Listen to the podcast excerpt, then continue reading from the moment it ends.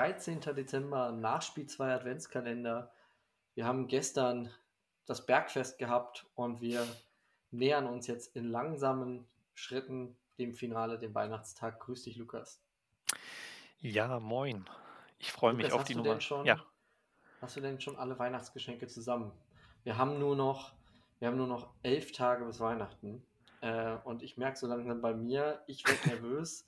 Man muss schon mal darauf achten, ist die Bestellfrist schon abgelaufen, wird es noch pünktlich geliefert bis zum Fest? Muss ich mir eine Tankstelle am letzten, am Heiligen Abend raus, wo ich nochmal ein Notgeschenk kaufen kann? Wie sieht es bei dir aus? Wie bist du versorgt?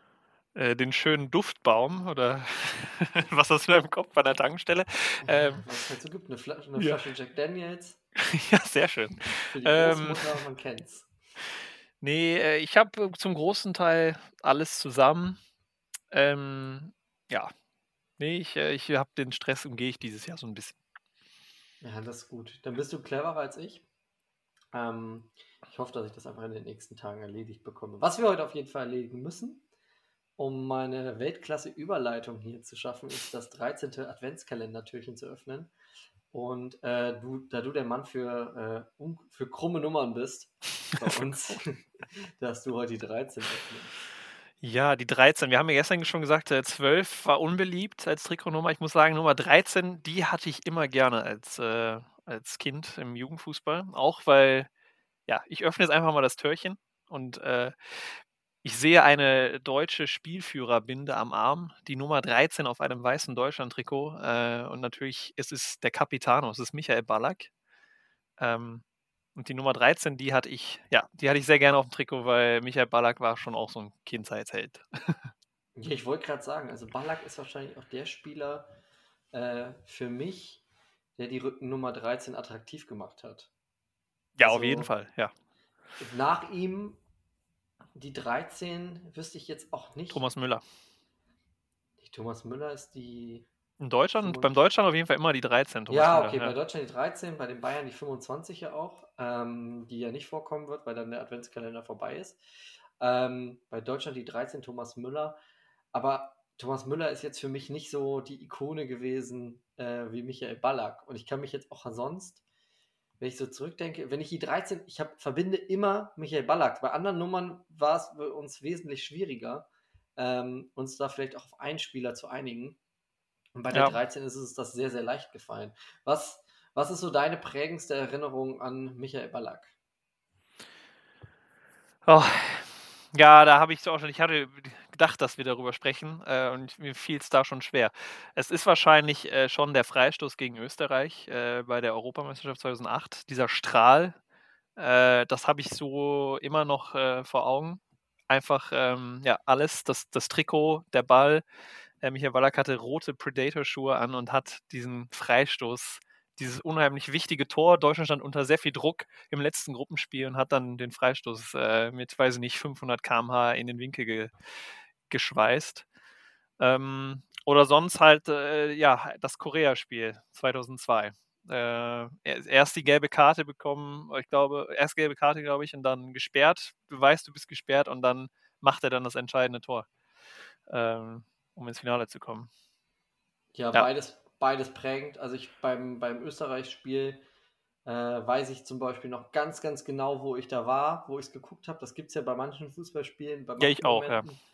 Und äh, da habe ich auf der grünen Couch bei meinem Vater gesessen ähm, und dieses Tor gesehen. Und das war, danach gab es bestimmt noch mal ein paar Momente, ähm, aber nicht mehr viele deutsche Nationalmannschaftsmomente, ähm, wo es mich richtig aus dem Sitzen gerissen hat. Also das Tor fällt und ich springe auf. Und ich glaube, dass das sind dann immer deswegen auch einprägsam. Natürlich, die Schuhe hast du angesprochen. Ich meine, auch die, die Europameisterschaft an sich äh, sehr einprägsam, weil das bis, bis zum äh, Finale ein starkes Turnier war. Da erinnere ich mich auch immer gerne an das K.O.-Spiel gegen die Türkei.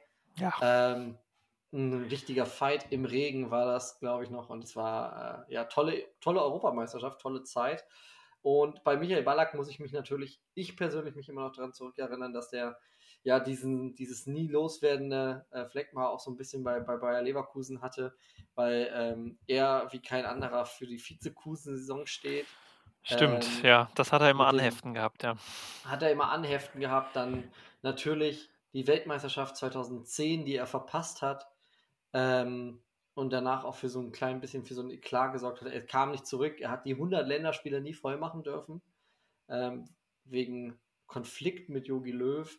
Ähm, damals war man als, als Fan ein bisschen traurig, im Nachhinein hat man das Gerüchte halber gehört, dass sich einige Spieler bei Kevin Prince Boateng äh, bedankt haben sollen, weil das auch vielleicht so ein Startschuss war, eine neue Ära äh, des deutschen Fußballs. Der Kapitän war weg, eine neue Hierarchie war da, Philipp Lahm als neuer Spielführer. Ähm, also der Ausfall von Ballack äh, hat vielleicht den deutschen Fußball auch vorangebracht. Für ihn persönlich natürlich ganz, ganz schmerzhaft. Und dann kann ich mich daran zurückerinnern, Bernd Schneider Abschiedsspiel. Ähm, Michael Ballack hat gespielt und die äh, Fans von Bayer Leverkusen äh, haben äh, Michael Ballack zurückbesungen. Er sollte doch zurückkommen. Und, und das dann ist dann auch passiert. Kam er zurück. Die, ja. die Rückkehr nach Leverkusen. Und da war ich auch so ein klein bisschen angezündet. Habe gedacht, dass, da kommt jetzt ein äh, richtiger Weltstar nach Leverkusen. Das würde diese Mannschaft nochmal noch mal besser machen. Ähm, ja, und er hat, glaube ich, da natürlich dann seinen Zenit überschritten gehabt. Es war kein schlechter Spieler, bei FIFA hatte er das Attribut Lufthoheit, hat alle Zweikämpfe gewonnen. Ähm, ja, stimmt. Also kopfballstark erinnere ich mich auch noch dran, dass er sehr kopfballstark war, ja. Sehr, sehr kopfballstark. Äh, gute Freistöße, äh, ein richtiger Leader und halt auch äh, die Kopfbälle.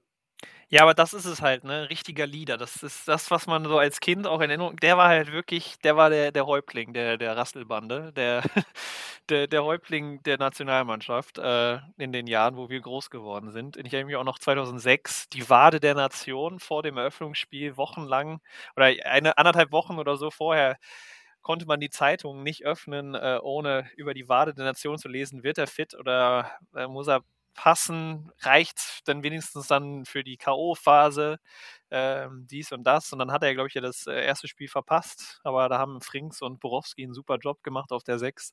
Ähm, und Bernd Schneider als Kapitän, ersatzweise. Ja, genau, stimmt. Ähm, und ja, dann kam Ballack zurück und hat dann ja auch, hatte gegen Argentinien nicht das dann das Tor, glaube ich, gemacht, äh, wenn ich mich richtig erinnere.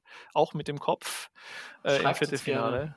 Ja. Bei Instagram. Ähm, Nee, aber das ist genau wie äh, so, so Mittelfeldspieler. Wir hatten ja schon ein paar Mittelfeldspieler, äh, über die wir gesprochen haben. Und Michael Ballack ist auch so einer von denen. Äh, zentraler Mittelfeldspieler, aber auch extrem äh, torgefährlich. Äh, schießen konnte er richtig gut, äh, köpfen konnte er richtig gut. Ähm, und ist ja auch dann einer der Chelsea-Generation, über die wir ja schon jetzt mit Lampard und Drogba auch schon im Adventskalender so ein bisschen geredet haben. Ähm, ja, und das war ja auch sowas, sowas Seltenes. Ähm, deutsche Spieler, die auf die Insel gegangen sind. Genau, das, ja. Der erste und, internationale Star, so, ne?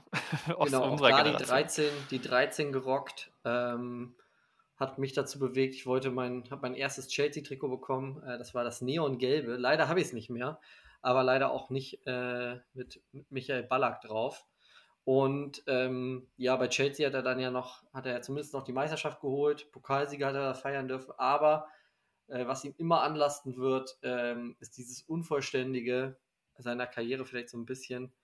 Ähm, keinen großen Titel mit der Nationalmannschaft geholt. Äh, dafür war er einfach in der falschen Generation unterwegs. Ähm, ganz knapp 2002 das ganze Jahr verpasst. Er konnte ja im Endspiel nicht mitspielen. Und äh, eine Nacht äh, im Champions League-Finale gegen Manchester United im Elfmeterschießen. Der Regen, ähm, Von Moskau, das Wegrutschen. Ja. ja, und das war äh, vielleicht auch eins der prägsamsten Momente, dass Michael Ballack einfach es leider nicht geschafft hat, sich einzureihen in die Liste der deutschen Spieler, die Champions League gewonnen haben. Ja, das stimmt. Aber ich äh, bin trotzdem fern davon, irgendwie. Also, ich habe dieses Image, weiß ich noch, dass es damals mal ein großes Thema war, aber ähm, also ich sehe ihn jetzt nicht als gescheiterten Spieler oder so, sondern der hat schon eine, eine geile Karriere hingelegt äh, und Definitiv. war sehr einprägsam und äh, ja, ich glaube, da ja, es ist okay, dass er dann die Champions League nicht geholt hat und auch mit der deutschen Nationalmannschaft. Also ich meine, 2014 sieht man ja, das ist, ist, ist extrem schwer mit der Nationalmannschaft was zu gewinnen und ähm, ja, so ist es halt. Äh, ja, wie, wie siehst du jetzt seine, seine neue Rolle? Äh, er ist ja jetzt wieder ein bisschen mehr äh, auch äh, präsent, sag ich mal, im deutschen Fernsehen, im, im Fußballfernsehen. Ich glaube, er ist ja jetzt Experte bei, bei was ist das, The Zone oder Telekom? Amazon? Telekom. Ja, aber ich meine, er ist jetzt auch mehr im aktiven, also dem täglichen, bei, ich glaube, bei The Zone, ja, ich glaube, bei The Zone ist es. Übermacht er Es- Bundesligaspiele und ja, er war nicht bei Leverkusen Dortmund, war Kommentator.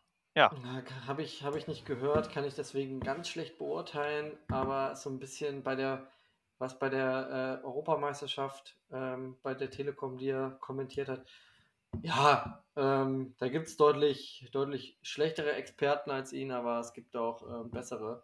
Möchte ich gar nicht so bewerten. Ähm, für mich bleibt er halt einfach als Spieler in Erinnerung.